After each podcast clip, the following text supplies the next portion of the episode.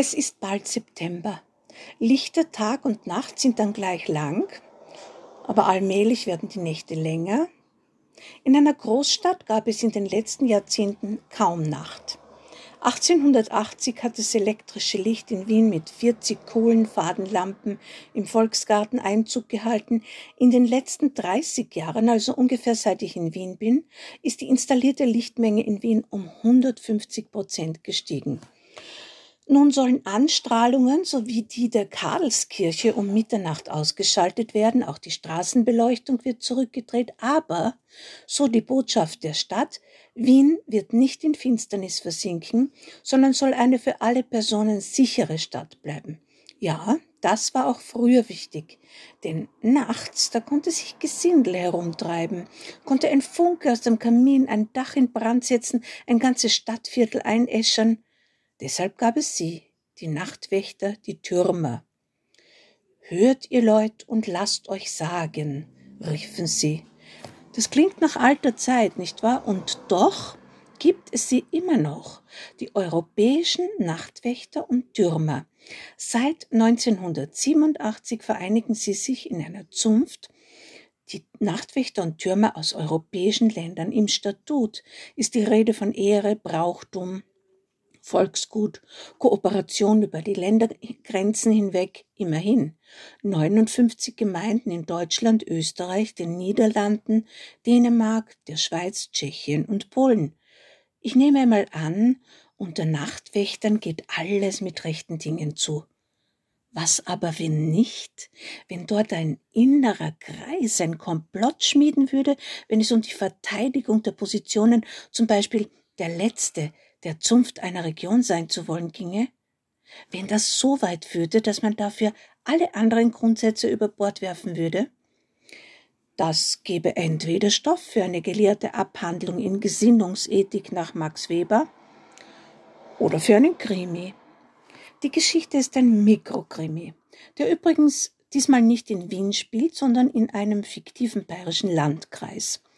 2020 wurde sie innerhalb der Themenstellung für den Schreiblust Verlag verfasst und wurde dort nie eingereicht, denn ich habe sie im letzten Moment durch eine, wie ich damals meinte, bessere Geschichte ersetzt.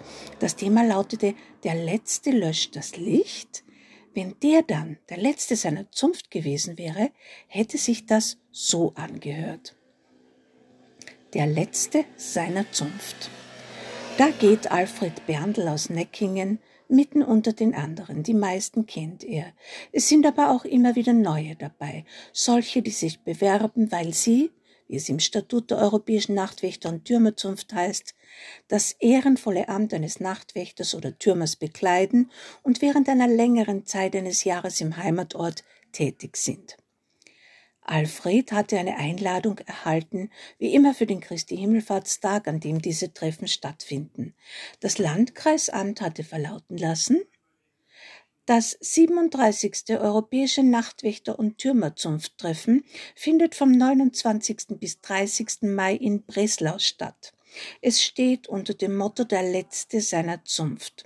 Reisekosten werden daher für Mitglieder, die nunmehr die einzigen ihres Landkreises sind, vom Landkreisamt, Abteilung Kultur und Heimatpflege erstattet. Nun ist Alfred Berndl in Breslau, aber schweren Herzens. Beim Abgeben des Antrags im Landkreisamt hatte man ihm nämlich so nebenbei gesagt, dass er bald im Landkreis nicht mehr der Letzte seiner Zunft sein werde. Angeblich wäre da einer in Gundershausen. Ausgerechnet in Gundershausen, diese Angeber. Da gäbe es einen Anwärter, einen gewissen Denkmeier, der zahle sich aber seine Reise selbst, der müsse ja erst in die Zunft aufgenommen werden. Berndl sagt leichthin, aha, und ist doch zutiefst in seinem Stolz getroffen. Er ist Nachtwächter in dritter Generation und war sogar einmal Standartenträger. Das ist etwas Besonderes. Im Jahr darauf hatte in Neckingen das Treffen stattgefunden und er hatte alles aufs Beste vorbereitet zur Freude seiner Stadt und der gesamten Zunft. Breslau ist also der Ort, an dem sie diesmal zusammenkommen. Beinahe 100 Zunftmitglieder aus ganz Europa ziehen, wie Alfred, mit wallenden Mänteln, Hellebarden und Laternen durch Breslau. Trotz Hitze, die Standesehre gebietet es, einer trägt sogar einen Filzmantel. Sie mahnen in unterschiedlichsten Sprachen und in ihren Liedern zur Vorsicht mit Feuer und Licht. Sie treffen einander einmal jährlich zu Kontaktpflege und Austausch. Dazu nehmen sie gern die weite Anreise auf sich. Einer von Berndls besten Freunden ist der Latarnik, der Laternenanzünder von Breslau. Der zündet die rund 100 Gaslaternen auf der Dominsel an. Sein anderer Freund, Claude, der Turmwächter, kommt aus einer Großstadt in der Schweiz. Der ruft dort jede Nacht zwischen 22 Uhr und 2 Uhr die vollen Stunden von der Spitze des Glockenturms aus. Nicht er selbst. Mit einer Clemence, einer riesigen Alarmglocke. Drei Minuten lang drei Schläge, eine Pause, sechs Schläge, eine Pause, drei Schläge, eine Pause und so weiter. Diese Abfolge ist schon seit 1405 in Gebrauch. Alle sind stolz darauf, dass sie als einzige jene Traditionen, die über viele Jahrhunderte herübergerettet wurden, in einer neuen Zeit pflegen. Berndl passt auf sein Städtchen Neckingen auf mit Laterne, Hellebarde, Mantel und Eisen an den Schuhen. So dreht er seine Runden. Und auch hier auf der Dominsel in Breslau tut er es nicht weniger ernsthaft als einer von den vielen. Morgen dann werden die Neuen vorgestellt. Einen davon erkennt Berndl sofort an seinem Dialekt, dem seinen sehr verwandt. Es muss dieser Denkmeier sein. Er wirkt freundlich, zurückhaltend und interessiert.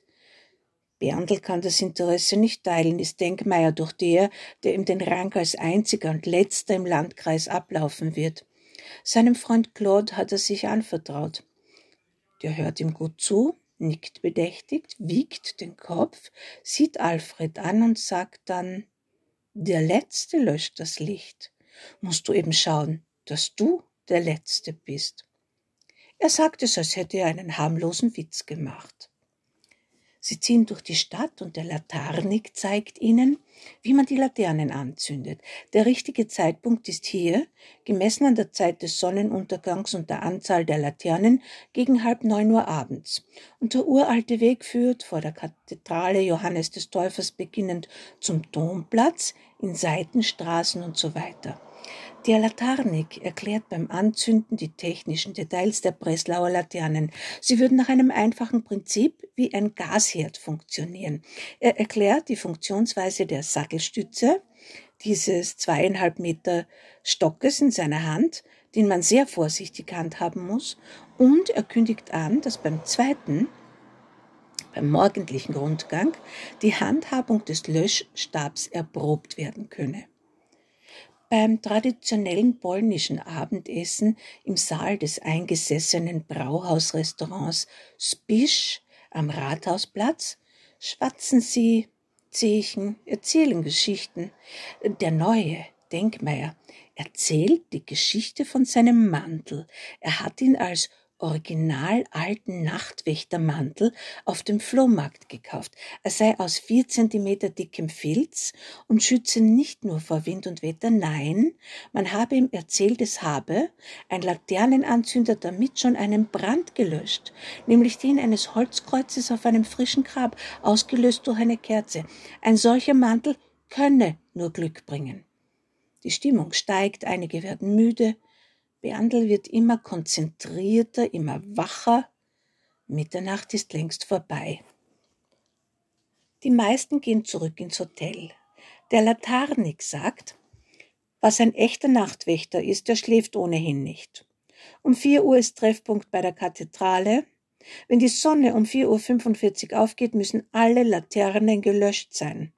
Der Zunftmeister ergänzt, und dann gibt's Frühstück und danach die Neuaufnahme, wie es im Statut festgeschrieben ist. Denkmeier strahlt. Allein würde der Latarnik zwar nur eine halbe Stunde brauchen, aber er kalkuliert mehr Zeit an, ein, auch weil er ja die Kollegen mitmachen lassen will. Das ist so üblich. Man lernt voneinander, man traut einander. Denkmeier sagt, das will ich keineswegs versäumen und stellt sich den Wecker am Mobiltelefon. Für Berndl lohnt sich der Weg ins Hotel nicht mehr. Er geht mehrmals die Wegstrecke entlang der Laternen ab und prägt sich jeden einzelnen Seitenweg, jeden Busch und jede Geländeform im Detail ein, vor allem am Fluss. Wer weiß, was da passieren kann. Eigentlich sind es nur wenige, die morgens zum Laternenauslöschen kommen. Claude ist dabei, ein dänischer Kollege, Berndl natürlich und Denkmeier. Claude zwinkert Berndl zu und sagt jetzt ganz ernsthaft, denk dran, der Letzte löscht das Licht. Der Latarnik geht voraus und nach einiger Zeit wendet er sich zu Berndl. Alfred, mein Freund, es ist mir eine Ehre, dir das Löschen des Lichts anzubieten. Das bedeutet aber, dass du als Letzter gehst. Du wirst dich doch wohl nicht fürchten. Alfred blickt zu Claude, der gerade, was für ein Zufall, an seinen Knöpfen herumnestelt. Gab es eine Absprache? Berndl trägt also seine eigene helle Barde und den Löschstab. Das ist etwas umständlich und der Neue gesellt sich, kollegial in seine Nähe, um behilflich zu sein. Claude lässt nun, wie immer bei solchen Treffen, kurz vor Sonnenaufgang von seinem Mobiltelefon das Geläute der Glocke Clemence ertönen und alle sind wie jedes Jahr fasziniert. 3,4 Tonnen Stahl in elegantem Rhythmus. Auf den Zeitpunkt kommt es an, sagt Claude in einer Pause, und jetzt zieht er zu Berndl hin. Nun geht Berndl als letzter und zieht Denkmeier bei der Kathedralnerstraße in ein Gespräch. Na, Neuer, willst du einmal? sagt er und reicht Denkmeier den Löschstab. Sie sind an der Dombrücke angelangt. Denkmeier strahlt vor Glück. Aus ein paar Metern Entfernung, die anderen sind ja weitergegangen, hört man immer noch die Clemence. Drei Minuten lang, drei Schläge, eine Pause und so weiter. Berndl kennt die Abfolge seit Jahren, er hat den Rhythmus verinnerlicht. Denkmeier macht sich an einer der letzten Laternen in der Flussmitte zu schaffen. In einer Mischung aus Aufgekratztheit, feierlicher Stimmung und Alkoholsentimentalität sagt er, das ist so ein perfekter Moment, dass ich vor Glück sterben könnte. Ja, meint Berndl, ein perfekter Moment und schlägt mit der Breitseite der helle Barte den glücklichen Denkmeier von hinten zu Boden. Der verliert dabei das Bewusstsein. Das Geräusch wird von den am Mobiltelefon abgespielten Geläute verschluckt. Die anderen sind auch zu weit weg. Den Denkmeier mit dem dicken Schafwollfilzmantel bekleidet, kickt Alfred in die Brückenmitte in den Fluss, der an dieser Stelle tief ist. Nicht nur der Moment, auch der Ort ist perfekt. Der Denkmeier fällt. Sein Mantel wird sich vermutlich rasch mit Wasser vollsaugen. Im besten Fall gelangt er bis ins Stettiner Haff und von dort aus weiter, oder es passiert etwas ganz anderes.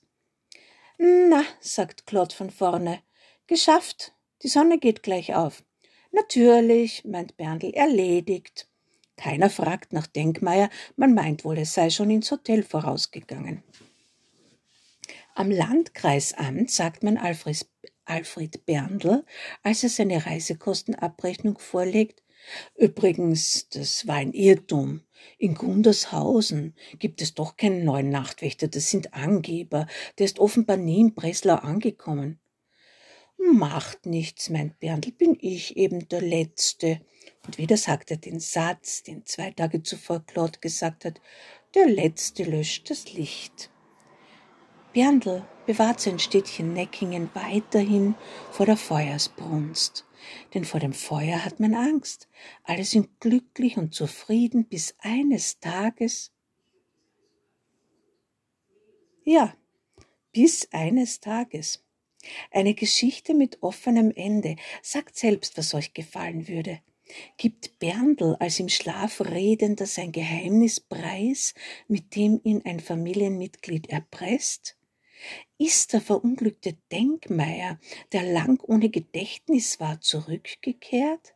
Haben die Gundershausner Lunte gerochen, als ihnen die Gepäckstücke des Denkmeier zugestellt worden sind, oder Die Diskussion, ob ein Krimi ein offenes Ende haben darf oder ob man sich als Leserin, als Leser verarscht vorkommt, wenn man mit seinen Fragen allein dasteht, ist ein Dauerbrenner. Wie auch immer, denkt an die Worte von Paul Watzlawick, der Glaube, es gäbe nur eine Wirklichkeit, ist die gefährlichste Selbsttäuschung, also findet euer Ende. Hört ihr Leute und lasst euch sagen, dass ich mich immer freue, wenn ihr wieder in meinen Podcast hineinschaut, ihn kommentiert oder liked.